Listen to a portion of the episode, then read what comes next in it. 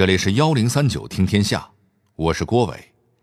话说，在一九四六年的五月中下旬，一个风和日丽的星期天的早晨，在广州市广卫路行营会议厅内，一场特殊的审判马上就要开始。待被告田中久一，这个家伙就是田中久一呀，个头那么矮，还呆头呆脑的。别看他现在这个熊样。当年他可威风的很呐，号称华南之虎。哼，当年他是吃人的老虎，今天咱就是打虎的武松。全体肃静，现在开庭。这个田中久一是谁？这又是一场怎样的审判呢？抗战胜利，日寇投降，罪行终于到了清算之日，但为何形势不乐观？面对指控，华南之虎田中久一为何说毫不知情？南京大屠杀首恶谷寿夫又怎样狡辩屠城罪行？幺零三九听天下，郭伟跟您聊聊国民政府审判日本战犯的故事。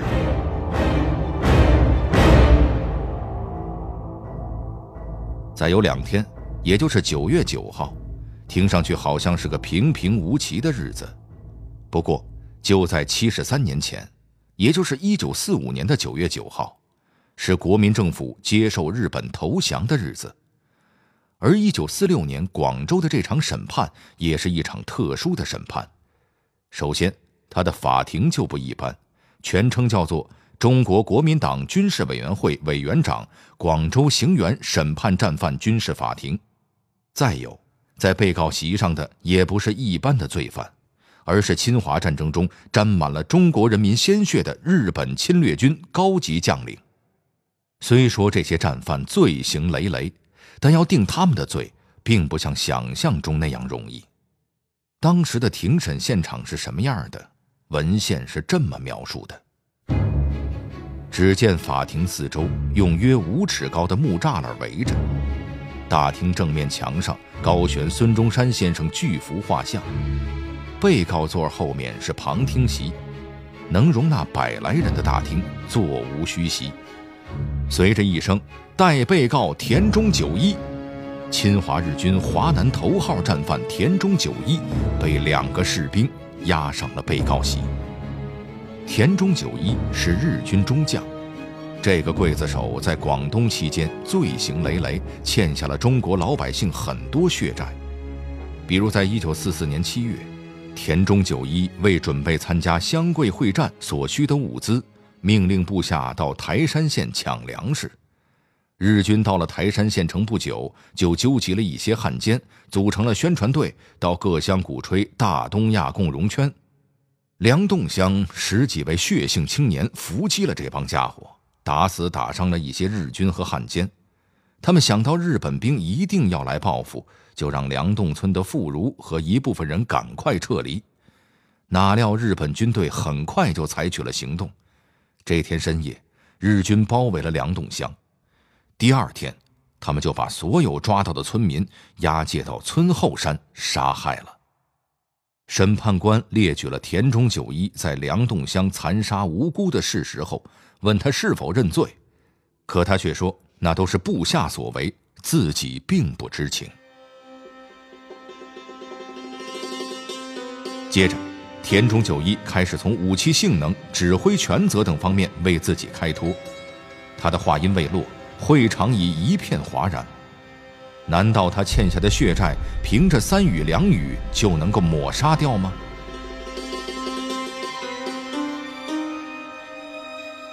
好在法官们已经对战犯们惯用的狡辩伎俩有所了解，在国民政府组织这次对日本战犯审判之前。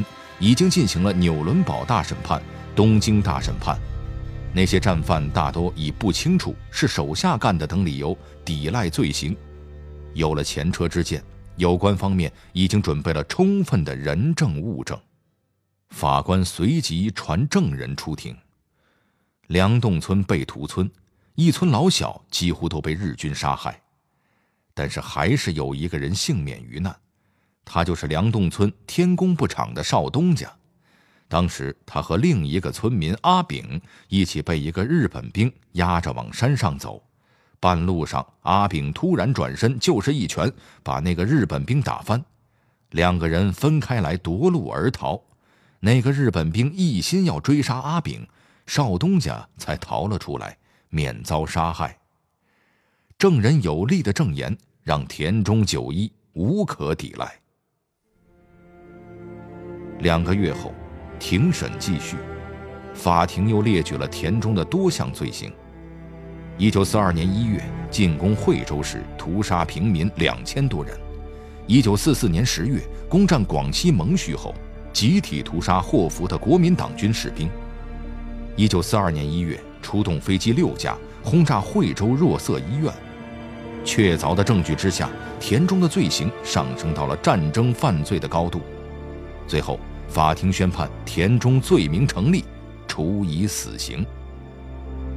一九四七年三月二十七日下午，广州万人空巷。不久，一队车队由摩托车开道行驶过来，一刹那，人们的呼喊声、喇叭声响成一片。一辆大卡车上挂着一块白布，上面写着。枪决日战犯华南最高指挥官田中久一中将。田中久一戴手铐脚镣坐在车上，卡车沿途所到之处，万目怒视，骂声连天。到了刑场，行刑兵一声枪响，这个恶魔便一命归西了。田中久一只是抗日战争胜利后国民政府审判的众多日本战犯之一，而审理过程中最艰难的，莫过于审判南京大屠杀的主犯谷寿夫。那么，南京法庭是如何让这个恶魔认罪的呢？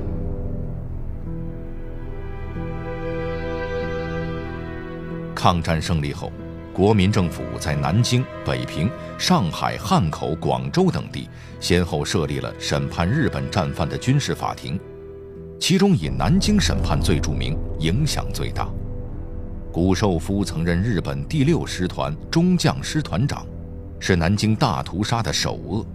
他在战后在东京被驻日盟军总部逮捕，在中国方面的强烈要求下，他被引渡到中国受审。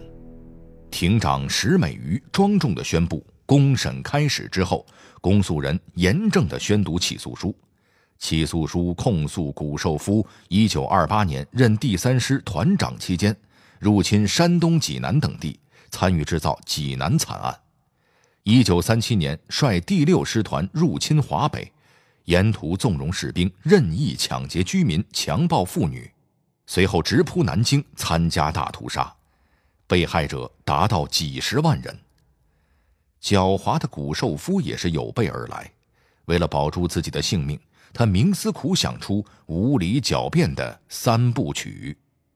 他首先是矢口否认有南京大屠杀，他说：“我在南京大街上，连个死人也没有看到过，甚至连杀人的事都没有听说过，只是在战争结束后。”从报纸上看到有南京大屠杀这回事。其次是面对大量事实，把罪责推个一干二净。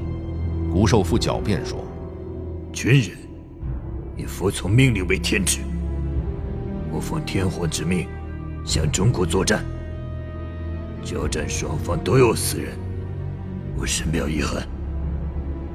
南京不幸事件的中心点是在城内中央部以北。”下关方面的扬子江沿岸，以及紫金山方面，在此等地方的主力和我第六师团无关。第三是不在现场说，这也是谷寿夫在陈述书中拿出的自以为最有力的一招。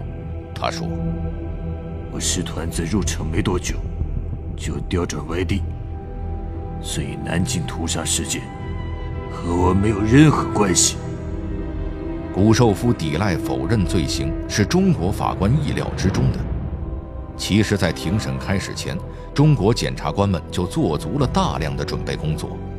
他们到了中华门外的万人坑实地考察，同时在南京各城区张贴告示，征集罪证，动员受害目击群众揭露古寿夫的罪行，并据此写出针对古寿夫罪行的有分量的起诉书。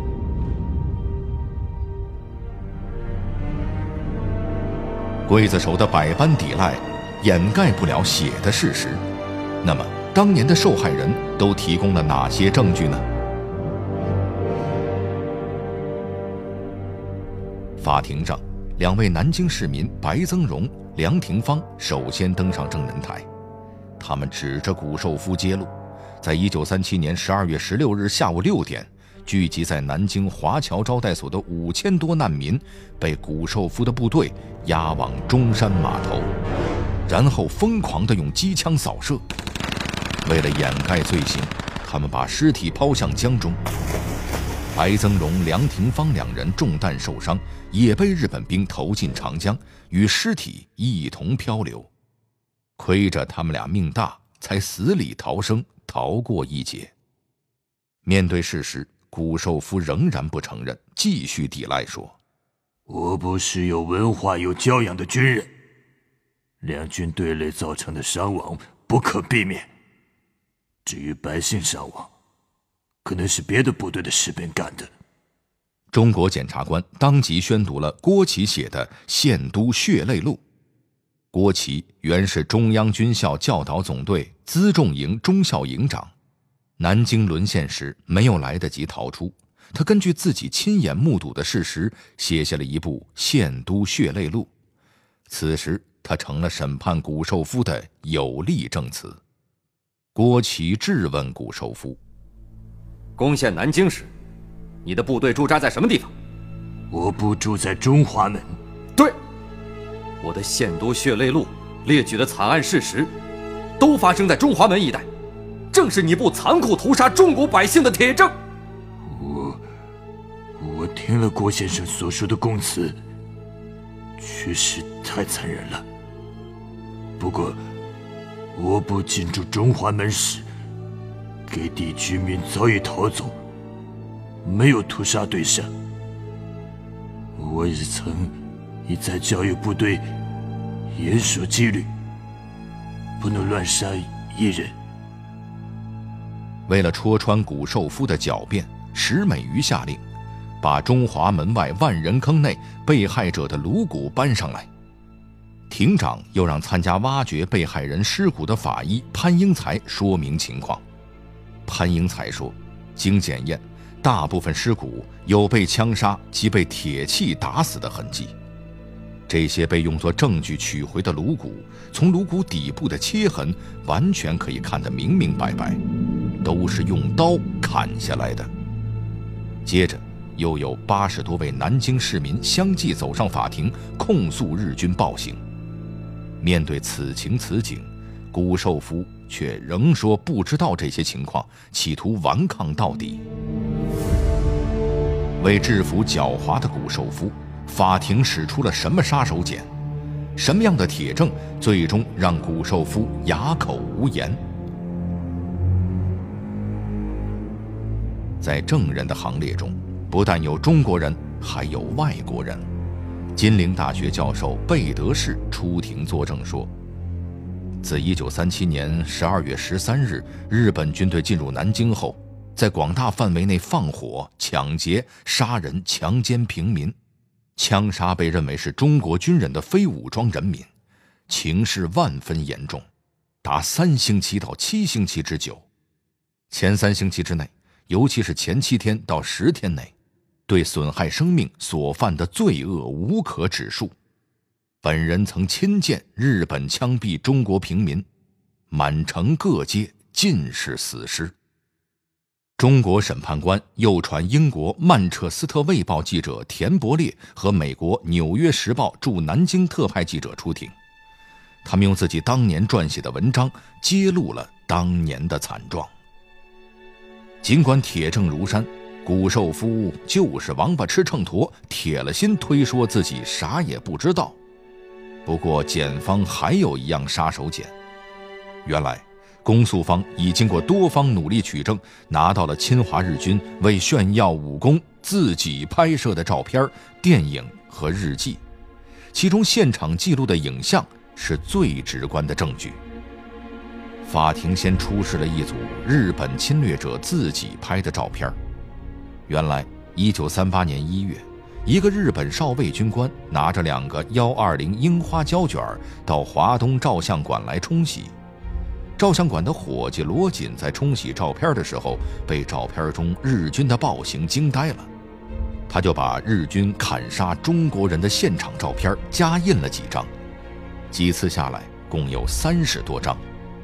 他把它们秘密保存在自制的相册里。如今，这成了日军暴行的铁证。接着，石庭长又命令拉开银幕。放映了日军拍摄的新街口屠杀现场的纪录片，还有美国驻华使馆新闻处拍摄的谷寿夫部队在中华门附近的暴行影片。当看到自己在屠杀现场指挥的镜头时，谷寿夫顿时瞠目结舌。由于证据确凿，庭长石美瑜最后作出庄严判决。谷寿夫在作战期间纵兵屠杀俘虏及非战斗人员，并强奸、抢劫、破坏财产，判处死刑。一九四七年四月二十六日中午，谷寿夫在南京雨花台被执行枪决。家住南京来凤小区的刘静华老人，当年亲眼目睹了谷寿夫被押赴刑场行刑的全过程。他说。当时我还是一个十六岁的中学生。抗日战争胜利以后，我们全家返回南京，不久就从收音机中听到了审判日本战犯的消息。当时全城轰动，老百姓里三层外三层涌向主干道两侧，都想亲眼看看日本帝国主义战犯的下场。我挤在人群中，看到押解日本战犯谷寿夫的敞篷大卡车开了出来。大人们指指点点说：“这就是日本鬼子，杀害中国人的大坏蛋谷寿夫，该枪毙。”我看到他穿着黄色的衣服，光头，有一点胖，两个拿冲锋枪的陷阱在他身后两侧压着他。我就跟着卡车一路小跑，经过中华门，到了城外，最后来到了中华门外的山岗，就是现在的雨花台。县警将谷寿夫押解下车后，谷寿夫腿已经直不起来了。县警看见他这个样子，就架着他，将他拖上了山岗。他们让谷寿夫跪下。一声枪响，谷寿夫就立刻倒在了地上。随后，执行枪决的军人又补上了一枪。从一九四五年八月到一九四七年五月，中国各地共逮捕日本战犯两千三百五十七名。经过近两年的紧张审判，共有三十五名战犯被执行死刑。国民政府对日本战犯的审判是中国近代史上第一次对侵略者的正义审判。不过，虽然国民政府对日审判取得了重大成绩，但这个过程中仍有许多遗憾，甚至犯下了历史性的错误。其中一次审判堪称国民政府对日审判的最大败笔。这个败笔是什么呢？咱们明天接着聊。这里是幺零三九听天下，我是郭伟。最后，我代表节目编辑红光、程涵，小剧场配音宝木、图特哈蒙、陈光，录音制作严乔峰，感谢您的收听。如果您想和我们沟通交流，获得听众福利，请您关注微信公众号和新浪微博“幺零三九听天下”，